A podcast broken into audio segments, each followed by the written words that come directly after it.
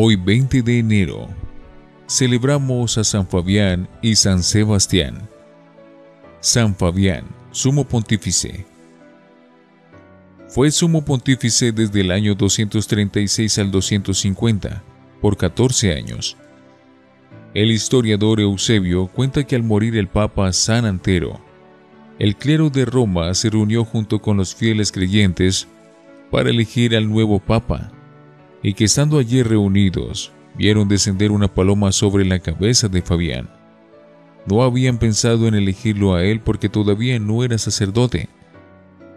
Pero ante esta señal, le eligieron, y fue ordenado sacerdote y consagrado obispo.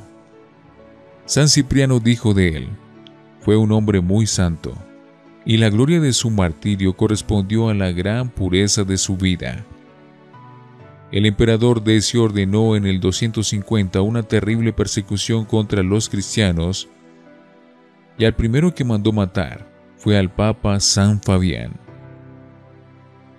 San Sebastián, soldado mártir, año 300. Se dice de él que entró a la vida militar para poder ayudar a los cristianos que estaban prisioneros. Una vez un mártir estaba para desanimarse a causa de las lágrimas de sus familiares, pero el militar Sebastián lo animó a ofrecer su vida por Jesucristo, y así aquel creyente obtuvo el glorioso martirio. Dicen los antiguos documentos que Sebastián era capitán de la guardia en el Palacio Imperial de Roma, y aprovechaba ese cargo para ayudar a lo más posible a los cristianos perseguidos. Pero un día lo denunciaron ante el emperador por ser cristiano. Maximino lo llamó y lo puso ante la siguiente disyuntiva, o dejar de ser cristiano, y entonces ser ascendido en el ejército, o si persistía en seguir creyendo en Cristo, ser degradado de sus cargos y ser atravesado a flechazos. Sebastián declaró que sería seguidor de Cristo hasta el último momento de su vida, y entonces por orden del emperador fue atravesado a flechazos. En Roma levantaron desde muy antiguos tiempos una basílica en su honor.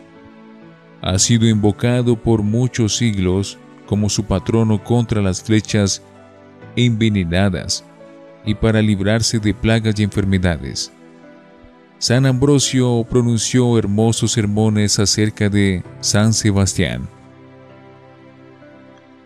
El nombre Sebastián significa digno de respeto venerable. Quien deje sus bienes por amor mío recibirá el ciento por uno en este mundo y después la vida eterna. San Fabián y San Sebastián, rueguen por nosotros.